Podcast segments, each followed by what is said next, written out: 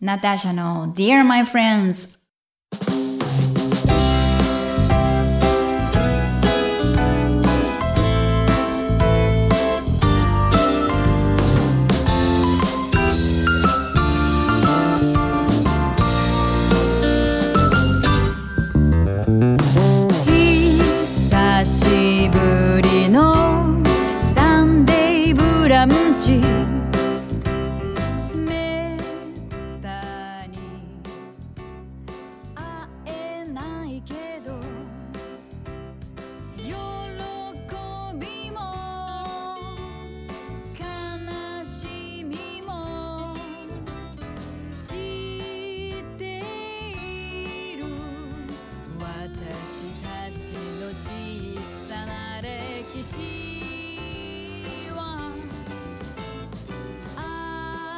皆さんこんにちはナターシャですいかがお過ごしでしょうか？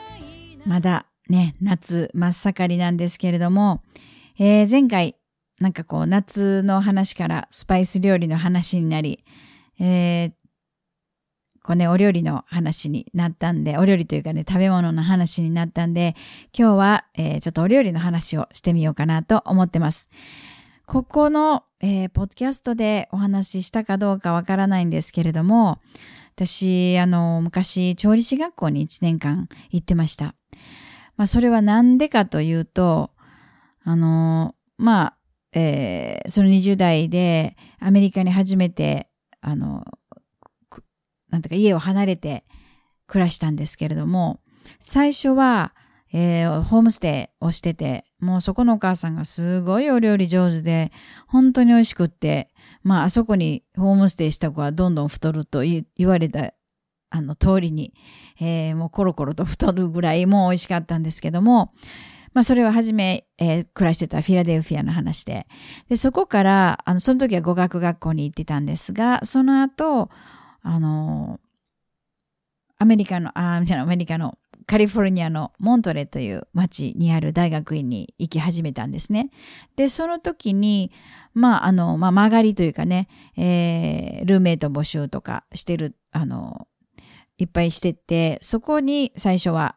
だからそっち、そこで住んでて、まあ仕事してるおばさんのお家の一室を借りて、でももう料理とかすべてこう自分で、えーやるので、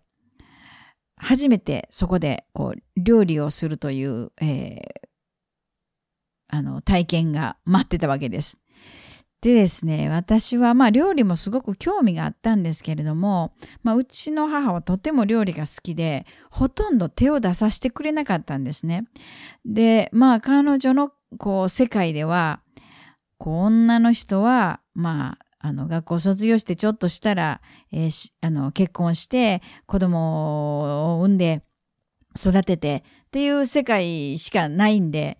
まあどうせすぐにもう主婦になって、お料理なんかもう嫌というほどするんだから別に今する必要ないでしょっていう感じで、まあ全くする機会がなく、えー育ちました。で、まあその代わり、あの、味を覚えとけばそれはできるからっていうことで、まあ美味しいものを食べるということはすごく、えー勧められてたんですけども、まあそんなことで、まあ美味しいものは食べてたけれど、全く料理ができない状態で、えー初めてアメリカで自炊を始めました。もちろん、ものすごい困ったわけです。で、まあ日本だったら、まあ、やっぱり安くて、その、ちょっとしたもの、一人でこう外食っていうのができるものいくらでもあるじゃないですか、定食とか。でも、アメリカの田舎で、まあお金を出せば美味しいものはあるけども、その安くて、まあそんなにこう、やっぱりお味だし、まあサンドイッチとかピザとか、そういうものはあるけど、やっぱりそんなものばっかりね、食べていられないし、で、そこで初めて、そうそう、そこでは、私は大学院に行ってたんで、まあ、ものすごい勉強が大変だったんで、そうなってくると、やっぱり自分の健康管理っていうのをしなくちゃいけないって思って、あの、料理、自分でね、やっぱり自分で料理したいなってすごく思ってました。で、まあ今だったらね、ネットでパッとこう、どこの世界中に出ても日本語で、えーレシピがネットで見れますけども、もちろんそんなものはないんで、家から、あの、日本料理の本を送ってくださいと、えー親に送ってもらい、毎日その一つずつ、えー作ってました。まあ、ラッキーなことに、あのー日本食料品店、グロサリーが、まあ、何軒かあったし、まあ、本当に歩いて行けるところに、あの、あったんでね、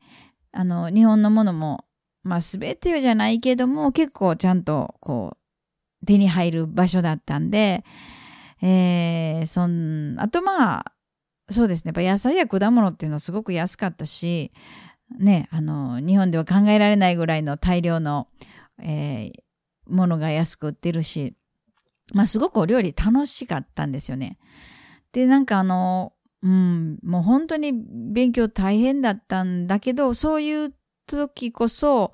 まあ、気分転換になるのが、あの、結構手のかかる料理も、えー作ってました。で、なんか今その時のことを思い出したのは、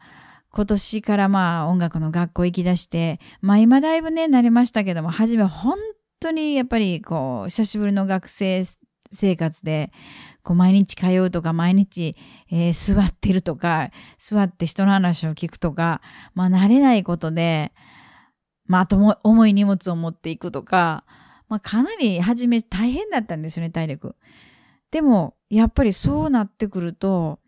すごくお料理をするようになって、というかまあもともとしますけど、うーん、なんだろう。まあこんなにしんどかったら疲れたら、その学校行ってない頃だったらちょっと外食して帰ろうとかしてたのに、すごい不思議なんですけども、なぜかこう外食をせずに、こうお料理をしたいモードになるんですよね。で、私の町はすごく嬉しいことに、オーガニックストア、自然食品のお店が2軒もあり、で、まあ一つのお店がご私とてもごひいきなんですけども、もうすべてが美味しい。あの、まあそうやってね、原農薬無農薬とかお野菜、まあもちろん体のことを考えて大体みんなね、あの、買うのかもしれないけども、やっぱり美味しくなかったら別にそこまでね、やっぱ買わないと思うんですけど、私にはすごく美味しくて、あので、値段も、そんな高くないんですよね。大体そういうのってもうもちろんね、手が、手間暇かけてるわけだから、お金高くても当然なんですけども、なんか今まで買ってた、そういったお野菜よりも、うん、全然安いし、で、そこのお店はもう野菜も美味しいけど、お肉を食べても美味しい、お魚も美味しい。で、置いてる、その、お菓子とか加工品とかも、まあもちろん健康に配慮したものを、まあね、保存料入ってないとか、えーそういうものをこう、できるだけ、あの、気をつけてる。ものなんですけども、すべてが美味しくて、もうね、野菜とかもすごく美味しいから、もうそこの、もうマーケット行ってるだけですごい幸せで、もう私のこう、ルンルンタイム。で、そこで思い出したのが、あの、私、南仏に住んでる時に、まあ、ちっちゃい町、エクソンプロヴァンスという町だったんですけども、まあ、毎日じゃないんだけど、マルシェが立つんですね。市場。で、学校帰り、まあ学校もその、びっちり授業が朝から晩まであるわけじゃなくて、こう、いろいろね、選択、人によって時間割が、えー違うんで、まあお昼時にだったら、まあ午後とか午前だったら、全然マルシェずっと立ってるんで、もうすごい楽しくて、うん、なんかよく友達に、もう危機として買い物してるとか、うろちょろしてるってよくあの目撃されてたんですけども、で、まあ特にそこのマルシェとかは別に美容なわけじゃないけどもね、ものすごい全部がもう野菜も美味しいし、で、マルセイユが近いから魚介類も美味しくて、なんていうか、あの、素材がいいとね、そんなに何ももうボイルするだけ、焼くだけとか、まあ野菜なんか生野菜でも十分美味しいし、で、あの、ラタトイ、ラタトゥイユ。まああれ南仏のとかね、あの、まあイタリアだったらカポナータって言うんです。トマトで煮込む。あれとかもうもう本当になんか普通に作ってるだけでもすごい美味しくて、なんかね、そういうの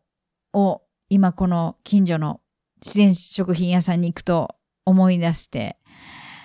うーん、もうね、おお料理大好き、えー、モードに入ってます。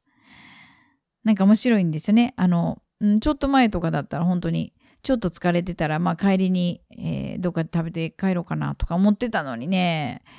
うん、なんか自分がこう学校行って、あの、疲れても、えー、ちゃんと作ろうとするところが、で、その時にこう、モントレーの大学院時代のことを思い出したりして、うん、なんか面白いなと思ってるんですけども。そうそう。で、まあ、料理をその、まあ、アメリカで初めてやったんですが、まあ、一番困ったのが、魚なんですよね。で、日本ってもちろん切り身の魚なんかいくらでも売ってるし、もちろん新鮮なもの売ってるしね、お刺身用だって売ってるぐらいなんですけど、やっぱりお魚があんまりその日本ほど新鮮じゃなくて、で、さ、あの、新鮮なものって、まあ向こうで言う、まあさっき言ってたマルシェみたいなファーマースマーケットっていうのが時々あるんですけど、そういうところで一匹とか買うと、まあね、自分でさばけたらそれですごい美味しいんですけども、まあ自分でさばけない。で、まあそのモントレーの後私はあの大学に卒業した後ロサンゼルスに引っ越して仕事をするんですが、そこで、まあロサンゼルスなんでたくさんのこう日本人の、えー、方にも会うんですが、そうそう私ね陶芸を習ってて、で、そこにはまあ日本人の駐在の奥様たちがよく習ってたんで、で、そこの奥様で、あの、魚をよくさばいてもらってもらったりとかしてたんですが、私もじゃあ頑張ってみようと思って、えー、ファーマーズマーケットでお魚を買ってさばくけれども、なんかもうぐちゃぐちゃで、できるのはイワシのつみれ。もう結局、なんか丸めてごまかすしかないような で、その時に、あの、料理ができた方が、やっぱり、できた方じゃなくて、方がいいじゃなくて、もうできないっちゃいけない。で、料理の腕があれば、世界中どこに行ったって、自分で美味しいものを作れるということに、もう、本当に本当に思って痛感して、で、日本に帰ったらもう絶対料理を学びたいなって、まあずっと思ってたんです。で、まあ、日本帰あの、アメリカの後日本帰ったんですけど、まあ、その後すぐにシンガポール行ったんで、で、まあ、シンガポール帰ってからなんですが、まあ、料理学校というところに行きたい。行ってみよう。で、行ったんですが、なんかね、もうちょっとあまりにも生ぬるさがもうちょっと嫌で、まあ、あとなんかね、その早く終わることを目標に、まあ、こう、まあ、先生のお話が終わったら、こう、チームになってやるんですけど、うん、まあ大体が女性のなんかこう OL の方たちが多くて、で、まあ中に、あの、結構リタイアしたおじいさんとかがいてて、で、まあ、ああいうのってチームプレーだから、あの、まあ、自分のやりたいことを探してやりながら他人の動きを見ながらなんですけど、なんか早くやることばっかりに、その女性たちが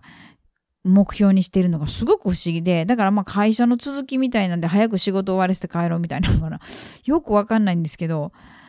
で、気がついたらおじいさんたちがずっとこう洗い物してたりとか、なんかそういうのが結構、あの、ムッとしてて、私。で、なんかそこでできた友達が、そのね、結構おじいさんの友達ができて、後でよくお茶とかしてたんですけど、まあなんかちょっと私には全然合わなくって、だし、魚さばくのだってうん、なんか全然機会もなく、一回ぐらいやったかな、そのワン、一つのコースでね、いや、ぐらいで、だんだんこうなんかこう、うん、もっとやりたい、もっとちゃんとやりたいっていう、えー、思いがふつふつと湧き、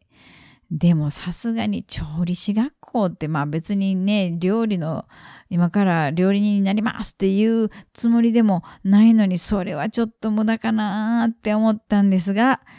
えー、一旦やり出すと、私は、やり出すじゃない、一旦自分のこのやりたい気持ちが分かってしまうと、やっぱり止められない。もう、何度もね、いや、それはもうちょっとバカみたいだし、無駄だしって、こう、常識的なことで、こう、自分を抑えようとするんだけども、まあ、無理でしたね。ということで、えー、まあ、えっ、と、夜は、まあ、英語を教える仕事は続けてたんですけど、全日制の、あの、調理師学校に行きました。で、そこは、えー、和洋中、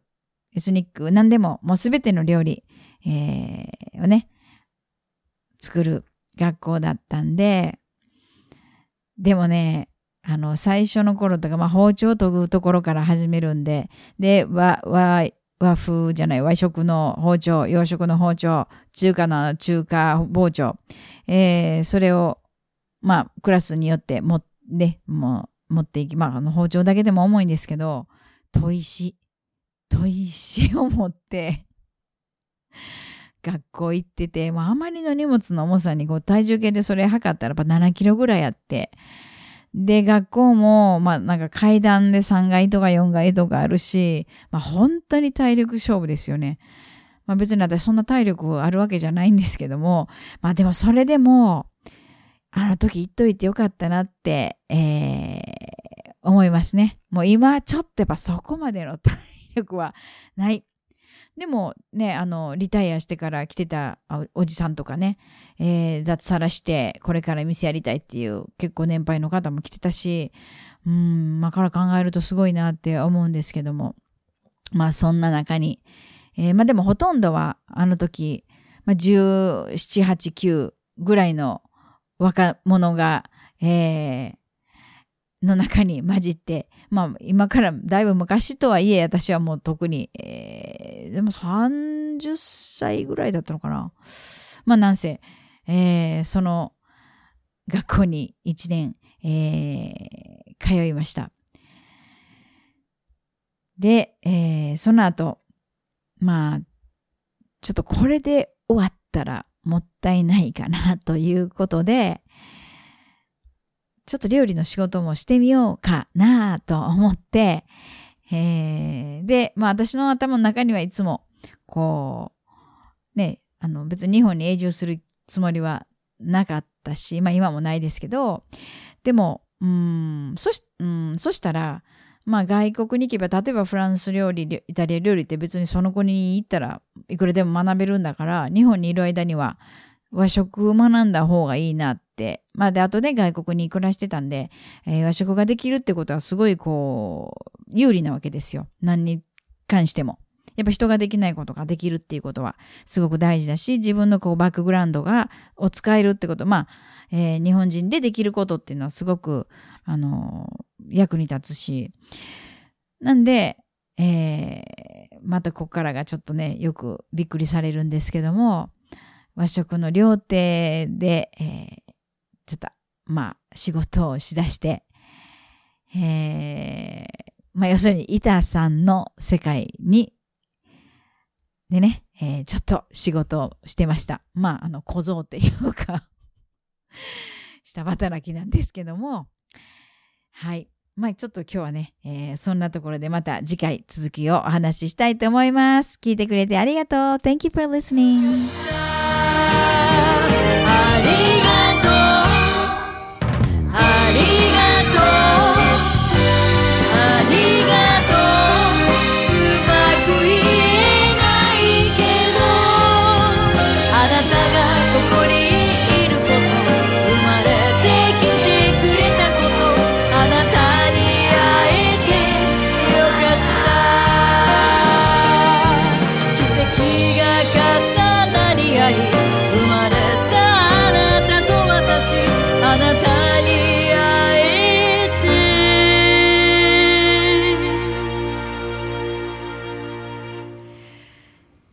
かった